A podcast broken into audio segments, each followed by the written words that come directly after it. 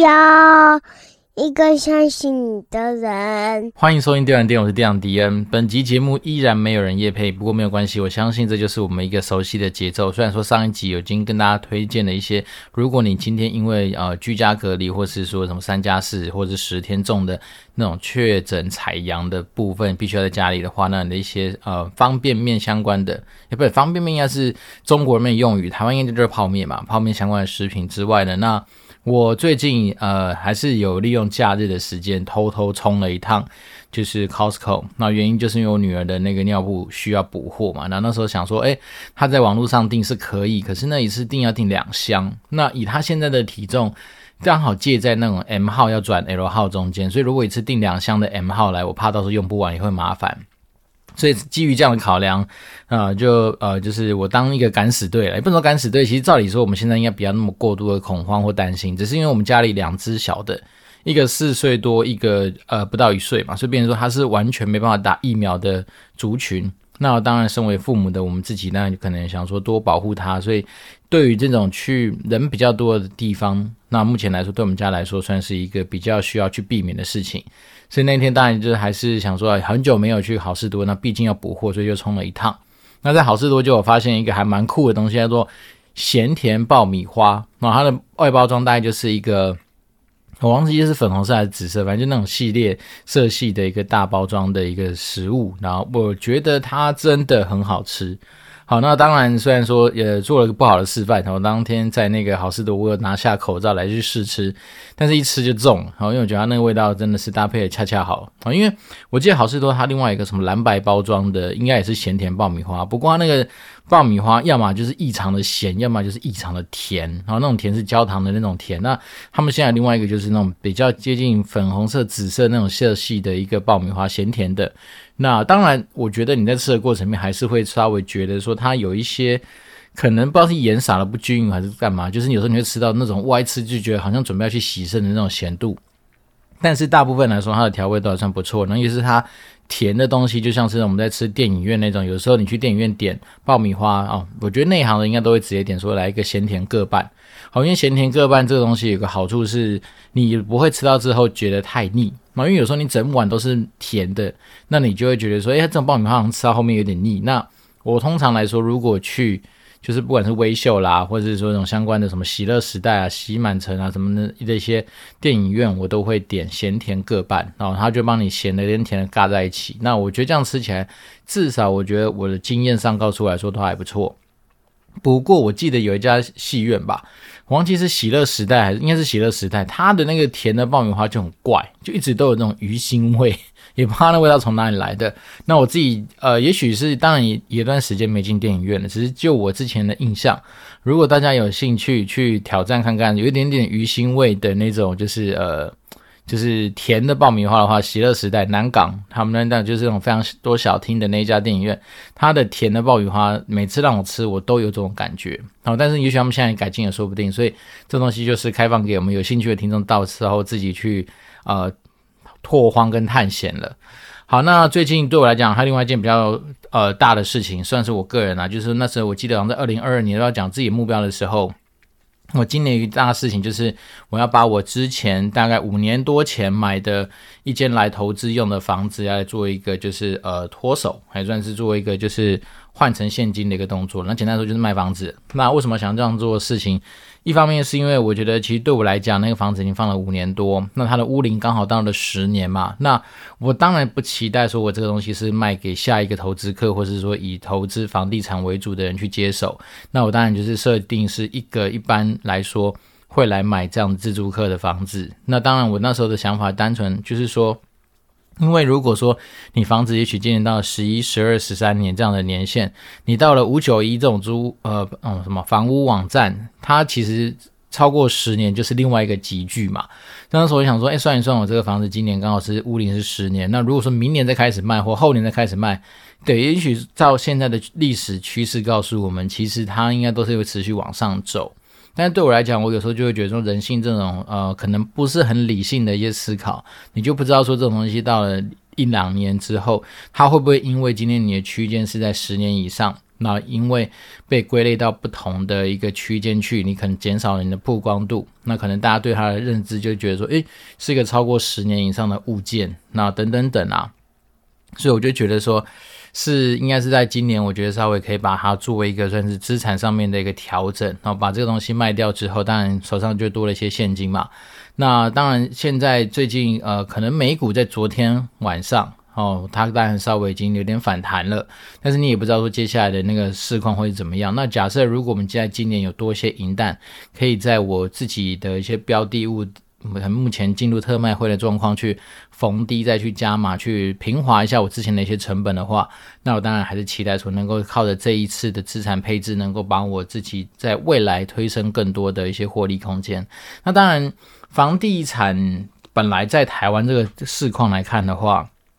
基本上，它至少会做到保值的一个动作啦。好，当然我们不敢说每个物件都一样。对，所以这也是为什么当时候我在思考说想要卖房子的一个最大的原因，是因为我不像很多那种房地产投资客，或是很多大户手上动辄几十间、几百间嘛，那我们就只有那一间。所以代表说，其实我是把很多东西就是重压在某一个标的物上面。那当然对我来讲。因为我们之前跟大家聊过，说你今天投资其实有时候是要让自己呃在正常的时候能够比较不会那么多的担心。那也因为这样，我自己是会觉得说好像有一点点就是可能让我来觉得说把东西压在同一个东西上面，它的那个风险度会还是稍微高一点点。那有这样子的担心的时候，我就觉得说，那趁现在我们可能也许这几年累积一些对于刺激市场投资，然后包括说像今年。自己又成为了一个所谓的天使投资人这样子的一个角色，那我多一点银弹，多一点现金的话，我要再做一些资产上面的调配，可能会更增加一些空间。好，举例人虽然说，呃，天使投资，也许他们有时候是一目就是什么几个 million 美金，那当然离我们就很遥远。好，但是如果说他假设今天是可以接受个比如几万美金的投资的话，那当然如果刚刚好又觉得那个项目蛮符合我的期待，那我就可以有这样子的一个空间，而不是说现在是被迫被选嘛，比如说。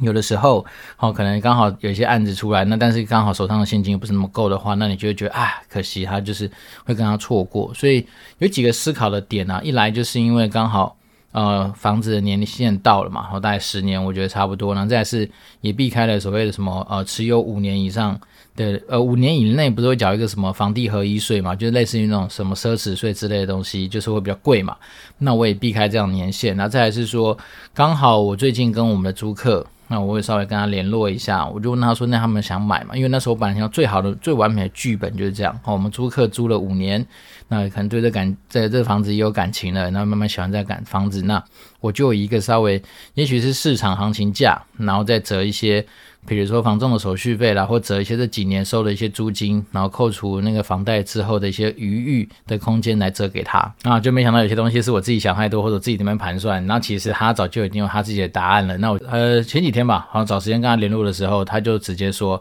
呃，其实他早就想说，在今年也差不多要搬家了。哦，我想说，哦，因为他就觉得说，我们家旁边那时候在桃园那个房子，我们那个房子的建案叫做红竹游心，所以大家如果有兴趣的话，好，那我们今天来试着看看，在我们节目上面就来推广一个呃房地产这样的东西。好，红竹游心它的坐落位置大概就在桃园市桃园区的大有路跟大兴路的交界处。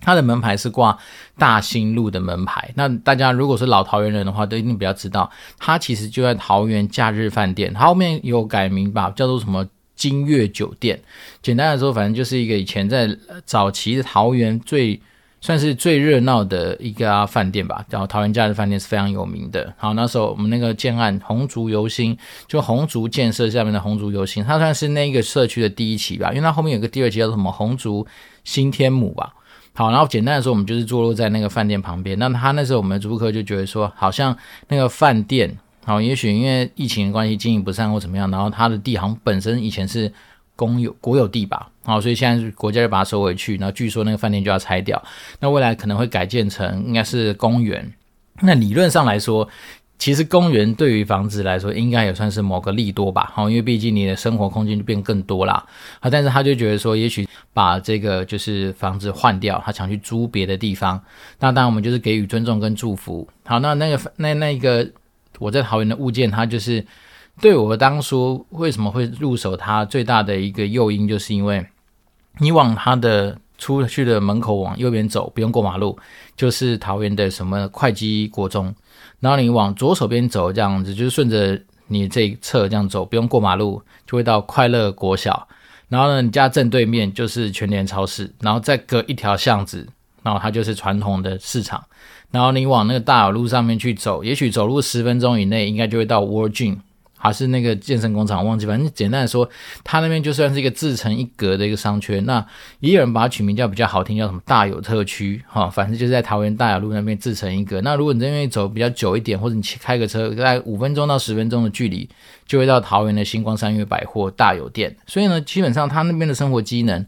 都还蛮完善的，所以那时候我是以这样的心态来看待，就是说，如果我今天啊、假设租人租租租租到最后，然后在卖的上面可能遇到一些困难，我自己要去住，我都不会排斥的一个地方。然后再来是那个物件里面，它本身是一个三房两厅的一个格局嘛，那两套卫浴设备，那室内全幢坪数是呃全幢坪数啦是四十九点七四坪，含一个 B one 的汽车跟机车位都是室内的。那当然它的那个呃。室内空间哦，如果扣掉一些公厕，大概我那时候记得抓好像有二十七八平吧，所以其实基本上算蛮大的。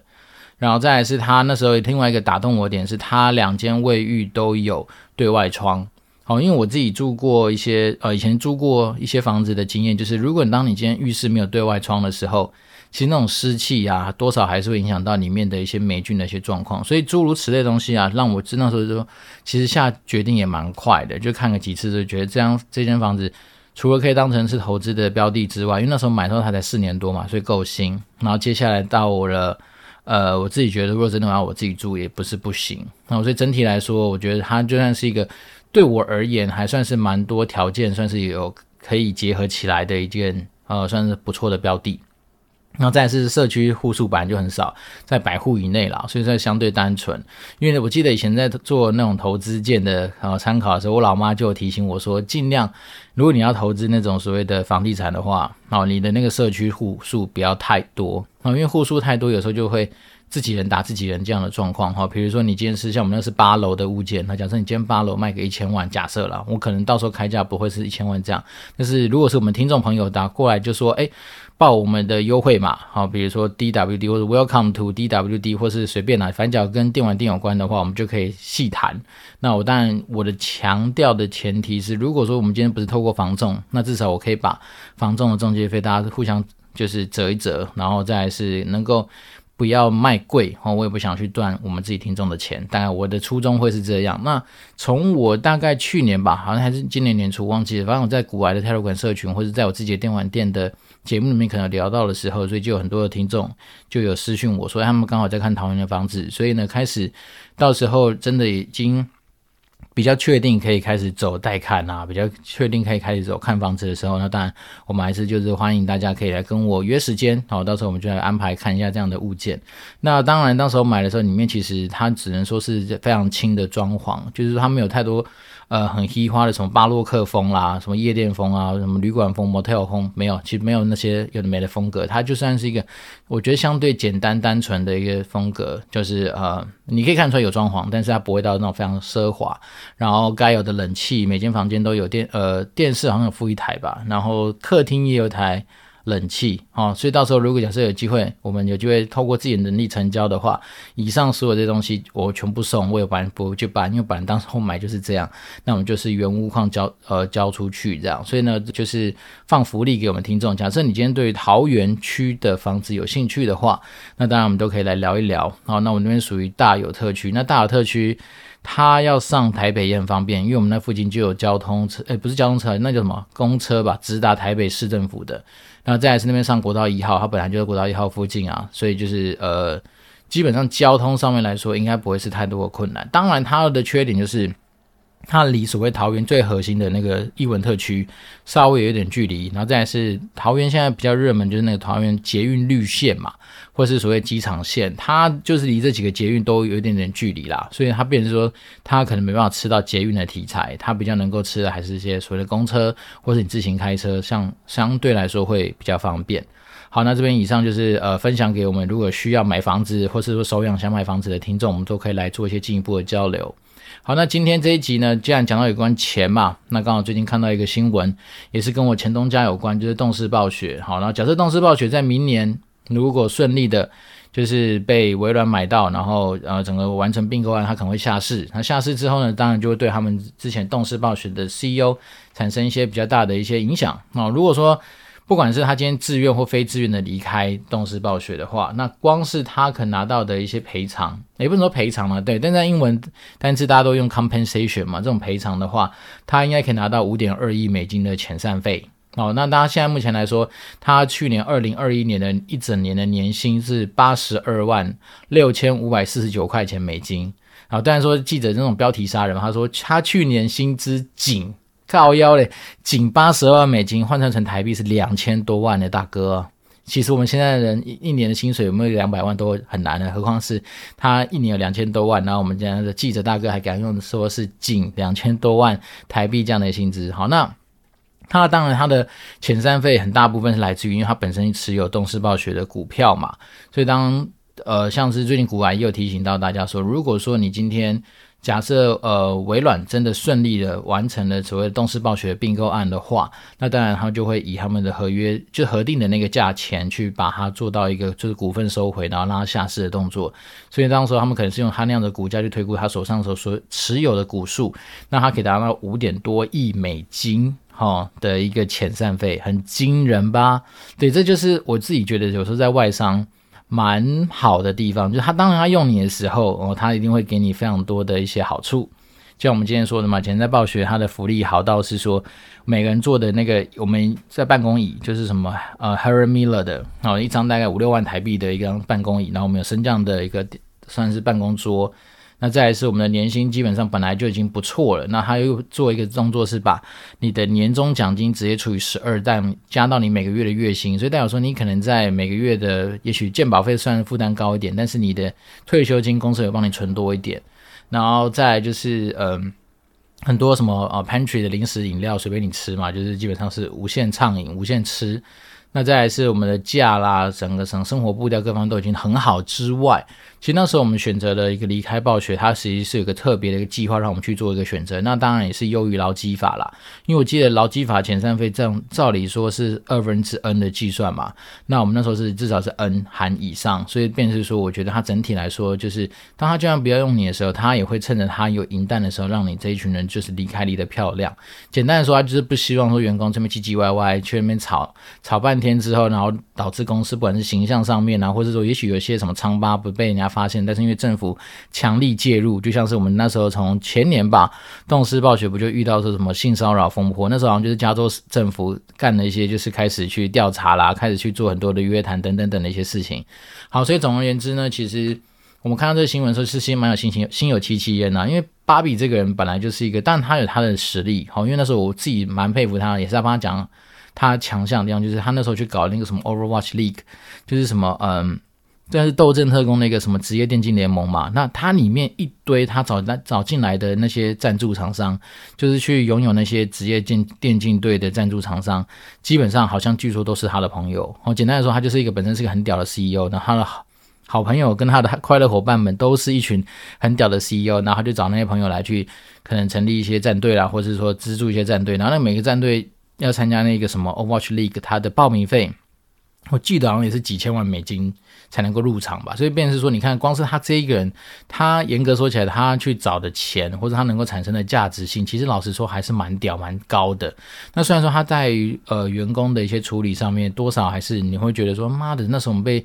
啊、好，我们讲的是组织调整等等等而被我们不要说牺牲了，而是被就是呃依循公司政策所。进行处置的一群人来说的话，我们当然心中会还是会有一些一些觉得哪里不太对劲嘛。明明我们帮你赚那么多钱，但是你让我处理我们就怎样，或是说你自己年薪两年那么高，然后每次我们来跟你要一些什么区域的行销预算费用的时候，他妈唧唧歪歪挡一堆，然后甚至有时候一直说我们要发展哪些国家，发展哪些区域，但是你看他那个行销费用的波比，你就会觉得说靠妈真的是有够悲催。好，诸如此类东西，反正很多人就是这样，正反两面一定都有。然后我相信他身边一定有他的拥戴者。那我只能说他自己当然本身因为可能是呃位高权重，所以他那时候他的人脉圈，至少我觉得在 Overwatch League 上面的一些呃安排跟这个整个联盟的赛事打造上面，他应该是算是功不可没。好，但是说实在的，他真的就是个肥猫嘛，因为大家都知道说他其实他的年薪在这几年前都是一直来都是。呃，好像在美国的 CEO 排行榜前几名的人，好，所以不得不说，这家伙也算是蛮聪明，而且蛮会帮自己去创造自己的财富的。好，那今天主角不是讲他啦，主要是回到我们自己听众身上，是说，有的时候这也算是之前跟朋友聊到，好，也算是我们听众，他有跟我问到一个问题，是说，呃，通常如果说你有机会要去跟老板谈薪的话，你会想去谈加薪吗？那我基本上那时候我是跟他这样闲聊了，我是说以我啊，因为我们讲真的，我们人其实你把它想象成是，假设我们都是大联盟上面的打者，那每一次你有机会登板去打击，那你应该都要好好把握你每次可以打击的机会。如果说我今天利用跟我们家的老板去谈这种，比如说有关于自己收入面的东西，我们不要讲只是谈薪，而是谈说。不是谈心事，是谈薪水。我们讲说，如果真的是要是谈这种有关于收入面的东西，而不是单单只是你的月薪的时候，我宁可把那些精力放在跟老板谈我一些更长远的目标上面的达成。举例人，比如说，我会直接跟他谈，就像我们前说的，假设三十岁的时候，我年薪希望百万，那那些那时候，也许我跟他谈的当下，我是二十七岁或者是二十六岁，然后那时候年收入大概可能是六七十，那我反而在跟他谈的是说，那有没有什么机会是我们彼此双方？来努力，就是说我一样努力的表现，我一样努力的付出我的时间、我的精力。那你们帮我去努力争取，说有没有办法把这三十万的空间去做个补足？所以我觉得要谈，反而是谈这个，而不是谈说啊，你能不能明年我们来调薪，来普调一下，帮我调调个两趴或三趴？好，讲真的，就算是我们刚刚说的五十万，好，你调个两趴是多少钱？一万块是不是？还多少？反正就很低啊。那我就觉得说，呃。这种就是我觉得就很可惜的，就是说你如果好不容易利用这样的打击机会，你只去谈一些那种就是讲真的，因为普调薪这种东西普调的情况之下，你一个人最多能够调到几趴？像我们之前说嘛，平均而言是三趴嘛，这是一个企业在做预算规模或是预算编列上面本来就有了一个基础的逻辑。那假设你今天是天选之人，你真的表现特别好，假设你真的特别屌，就算给你把举所有的整个部门的资源灌在你这个人身上，了不起你也只能调到五趴或六趴。已经很多吧，因为正常人讲是三趴，你六趴已经是别人的两倍之多嘛。那如果换成成成成长百分比是两百 percent 的不同，对不对？所以这其实还是蛮惊人的。那我只是觉得说，当你今天调了，像我刚刚说，好，就算是六 percent 好了，你今天呃五十万的年薪，你调了六 percent 是多少钱？三万块，然后一年变五十三万，那你离你一百万还是很远。所以我反而比较希望是说，这种机会要是真的出来的话，我比较常去讨论的应该是说，那。我为了达成我刚刚说的设定的更长远的目标，我们其实是不是上应该在很多方面起来去做一些讨论，包括说成升迁啊，那包括说可能一些特别的一些呃大幅度的调薪等等。那通常来说，正常的企业运作来的情况之下，你的薪资应该会是跟你的职级挂上等号嘛？就随着你的职级越来越高。哦，那你可能你的薪资的集聚的空间才会被拉起来。那如果说你真的只要靠你的本薪去调，当然它是可以达到一个所谓的抗通膨这样的效果是没错。但是如果说你真的要达到一个你胜利好比较明显有增幅的这样子的一个感受度的话，那当然我觉得还是要直接去讨论说对于职级上面的一些调整。好，那当然如果说讨论到什么职位职级上面的调整的时候，那不外乎就是你要带出一些战功嘛。所以大家就是这时候就回到很多很基础的东西上面讨论。如果们就以 PDCA 循环这种东西来说的话，那你的 P 就是所谓 planning，你的目标是设定，好，就可能会拉出来。例如说，我今天想要从假设是专员升到主任，主任升到副理，副理升到经理，那各个呃晋升的下一个等级就当成是你这一次的一个目标。那你在设定目标的时候，那当然你就会有相对应的一些操作嘛，或是操作的一些所谓战功，要能够去。呃，展现出来。那当然，你这些东西执行完之后，那我们所谓 check 就是说，你会去知道说啊，你这些东西，比如说，假设我列了五件，好，我希望达成的战功，那也许完成了四件，那当然你就可以从这里面去再去做下一步的讨论，说好。我们今天这四件里面，啊，有一件 miss 掉，那那件 miss 我们怎么样去把它修正跟补足？简单的说，你就是会让他自己一直处在一个所谓的 PDCA 很正向的循环上面，就是说你先设定目标，你去冲刺那些目标上面大家谈好的一些工作内容，或者说那些所谓的不管是专案啊、任务啦，或者是说你要达到的战功，那在固定时间就要去做一些检核。通常很多时候很多老板也是很贱啊，就是说。啊、我跟你讲完这些东西，然后帅画画一画，大饼拉一拉，然后甚至是啊、你的未来蓝图帮你勾一勾，然后你就觉得很充实、充满正能量离开他的办公室。可是呢，说实在的、啊，很多时候老板就是事后不理嘛，比如说爱国者飞弹飞出去就不管他，这种东西都是非常常见的。所以呢，比较好的做法应该是这种要变成定期，好彼此互相来提醒。比如说他提醒你说啊，你的。答应我的事情是不是没做到？那你要提醒他说，那你是不是我们现在离我们目标越来越近啊？你要准备把那些引弹准备好，让我可以得到生活上面的指引。所以这种东西就是我们刚刚说的，不管是 P 大家有共识，然后在在说就是执行的面上上面，大家彼此互相提醒。那再来是 check 的时候更是重要，就是你要定期的安排一些检核的一些机制，然后比如说不管是过定定期的 one on one 啊。或者说，呃，每年的绩效 review 的时候，大家做一些讨论，那这些东西它一定会有个检核点。那检核点上面，当然还是要往你自己当时候设定的目标去迈进嘛。因为说实在的，你今天就算把公司达到一个就是好世界前一百强，但是如果说你的收入就是一个啊、世界倒数一百名，那你一定会觉得很干嘛，对不对？所以，变成是说，有时候我们身为一个专业的打工仔，哈。或是高级经理人，哎，不对，讲错，专业经理人高级打工仔，哦，不管，总之你还是要为了你自己哦的这个个体去做一个负责嘛。所以我们刚那时候就讲过说，你这种有时候不是我们爱钱，而是说我们真的还是要为了很多现实的条件去做一些努力嘛。所以这时候当然你就是在检核的过程里面，除了检核帮公司达到的东西，那另外一个当然就是检核这个目标对于你自己能不能产生实质上的帮助。那当然，检核完之后，你一定会就会展开下一步对应的一些操作嘛。哪怕是说哦，可能是呃目标要再做一些调整啊，或者说哪怕是说你可能哪些东西要再去做一些加强补助，叭叭叭等等等。但是至少这样子的一个流程走完，你会倾向一个比较呃，我觉得健康而且比较正向的循环，然后也不会落入说。常常有些人就会呃比较自怨自艾啦，或者是说啊干怎么是薪水都那么悲催啊，一直没被调，然后再来是可能最后都会选择说，嘿，好像有人跟我讲过一句话说，靠叫做加薪靠跳槽哦，所以就是说开始就是打开自己的 LinkedIn 啊，打开一零四，然后找 Hunter，然后就期待每次的跳槽能够帮自己加薪。其实老实说，加薪。靠跳槽这句话也没有不对哈，因为通常你跳槽的时候，就会是能够跟新东家重新谈论你 package 的时候嘛。但是你的新东家他也不是没有参考值啊，因为通常他们有时候还是会问一下说，你之前这份工作的薪资水准大概在哪里，所以他也是依照这样的东西去稍微去帮你做一些调整。那当然，嗯。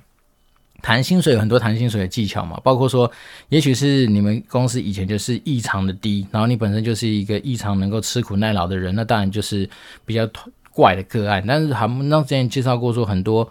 呃公开的一些网站的资讯，或是说一些什么呃比心情吗，还是什么，反正政府也有一些稍微可以参考的一些网站，让你知道说你自己的产业职务等等等。或是年资这些东西，你大概可以值多少的一个薪资水准？那我们当然就是以这样的东西当成一个基础，然后来去谈说，你今天毕竟你可能有一些更特别的一些经验经历啊，或者说你本身是可以呃，举例很多人说带枪投靠嘛，搞不好你本身已经拥有非常多的一些资源，可以立即帮助公司产生很大的效应等等等，那它都会成为你今天在谈薪水的时候的一些武器。那只是说，当然正常来说，可能也许业界还是有一个大概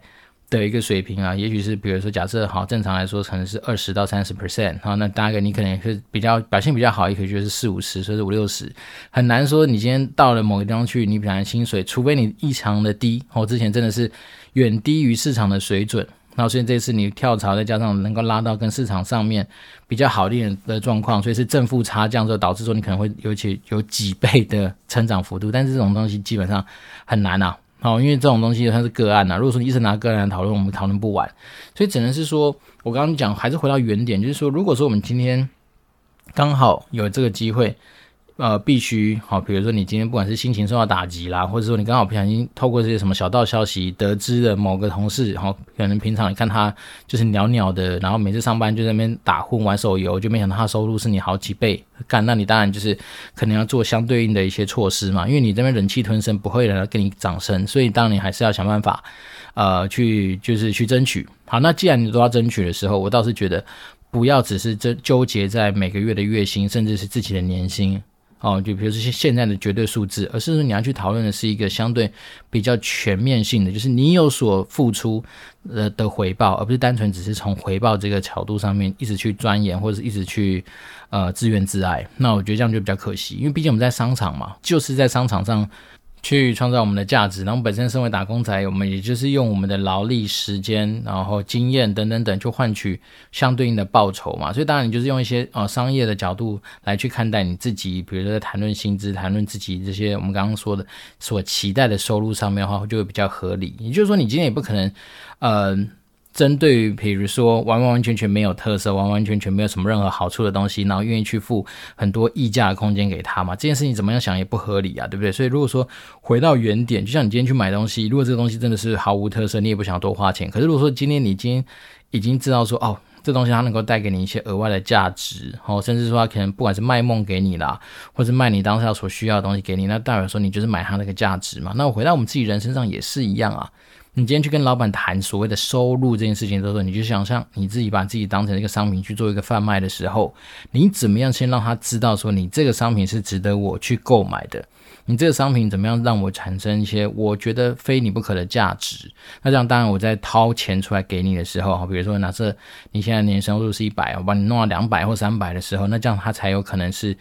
他也才能够说服他自己嘛。那甚至有些公司，也许他的制度面不是就你老板说了算，他你可能老板可能要带着你的资料，带着你的理由，带着你的一些所有的身家的条件，去帮你打通很多关嘛。也许他上面有更上面的老板。也许他要去打通 HR 的老板，他也许要去打通财务的老板，他要帮你去跨单位去协调很多东西，然后以确保说你这个人的期待的薪资条件能够顺利的被谈下来。所以，变成是说，我觉得这东西就是将心比心，那永远是把自己准备好，那这样这件绝对是不会错的。好，所以刚好就是从。呃，前东家的那个 CEO，然后 Bobby Kotick，就是算是也是全世界少数有钱的那个 CEO 的那个新闻案例啊，就衍生出来说，如果说刚好你们今现在遇到了一些年中间，好、哦、要去做一些 one-on-one 绩效 review，或者是说，通常有时候这些公司这样在这个时间点，可能开始会做一些呃奖金啦、分红啦等等等的一些规划嘛。那当然，这时候我们将来就是先打预防针，就是如果你想要帮自己争取到一些。呃，也许对你个人来说，哈、比较漂亮的一些收入条件的话，我觉得是有这样的思考点可以去做一些参考。那当然说，如果说你今天本身是什么主管啊，你想要去争取什么特调或者什么普调的话，那当然我觉得那是另外一件故事。但是我个人觉得，在商场上，我还是比较没办法接受说所谓的吃大锅菜这件事情。哈、因为我是我知道团队合作很重要，可是说实在的，每个人本来就会有。在团队里面担任的角色，然后你的付出，甚至每个人能力、贡献、心态各方面，本来都是。不同的，所以你很难说用大锅菜去炒，然后大家都是齐头式的平等。这件事，我觉得在商场上本来就很怪异。反而是说，我个人还是比较倾向于是说，应该把资源集中在一些相对值得投资的东西上面。那这样的话，不管是人啊、时间啊、好机器设备等等等，本来都会是一样的概念。那我们人之于公司的运作，本来就是一个小螺丝钉嘛。好，那我们至于会计科目上面，也许是属于所谓的呃人事管销成本里面的一个算是一个单位嘛，等等等啊，反正总而言之，我就觉得说，我个人会觉得说，这种时候，当你要争取比较好的一些所谓收入啦，或者是说所谓的呃价值创造的时候，还是要回到自己个人的身上去看，怎么样去争取到自己相对符合的最高价值的一个呃回报，我觉得这样会比较合理一点点。好，那我们今天这一集就是没有新的听众留言，不过没有关系。好，那时候我记得上一集吧，上一集我们不是有聊到一些有关于持续不断期这样的一些概念，他甚至有分享到一些自己遇到一些状况。那我们当然有些呃听众，他们虽然是没有透过五星留言，但是他有在另外私讯告诉我说，他在上一集听的时候蛮有感触的。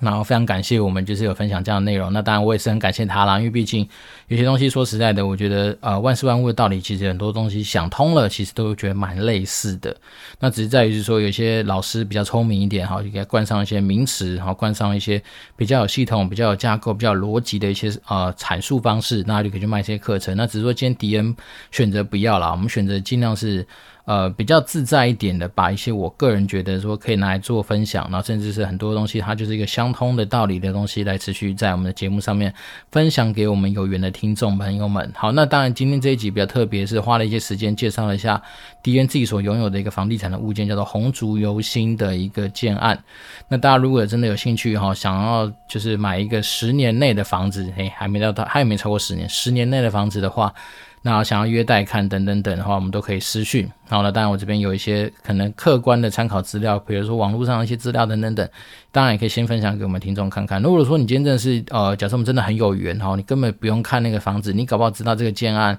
听完我讲完那些东西，你就决定要下定的话，好，那当然我们另外有优惠，我可能会送你。想不太到什么东西，反正到时候再说吧。也许现金回馈是最直接的东西啊。好，反正到时候我们就是，如果真的有缘啊，然后真的像我们的命理老师跟我讲说，这从农历四月开始，然后蛮适合卖房子的话，那当然我也很期待，是说不用再透过房仲走那么复杂的流程。那有些东西我们钱就留下来自己赚嘛，因为你说放付给房仲，少说也要三四十万啊。那这东西拿去买快筛试剂可以买很多嘛，拿去吃。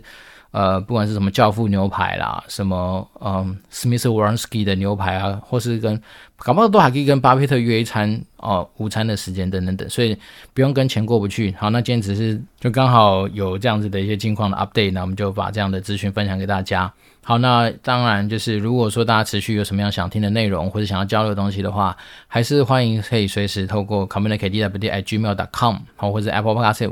啊，Apple Podcast 五星留言，然后给我，那我当然就会竭诚的为大家呃解惑啦，或者也不能说解惑啦，反正就做一些交流。那今天室外温度目前来说大概就是二十几度，也没有到非常热，也没有非常冷。那我觉得就是把这样的心情，好，把这样的相对稍微比较冷静的情绪，就是分享给我们大家，那祝福大家呃有个愉快的一个周。那我这边是电玩店，我是电长迪，我们就持续保持联络喽，拜拜。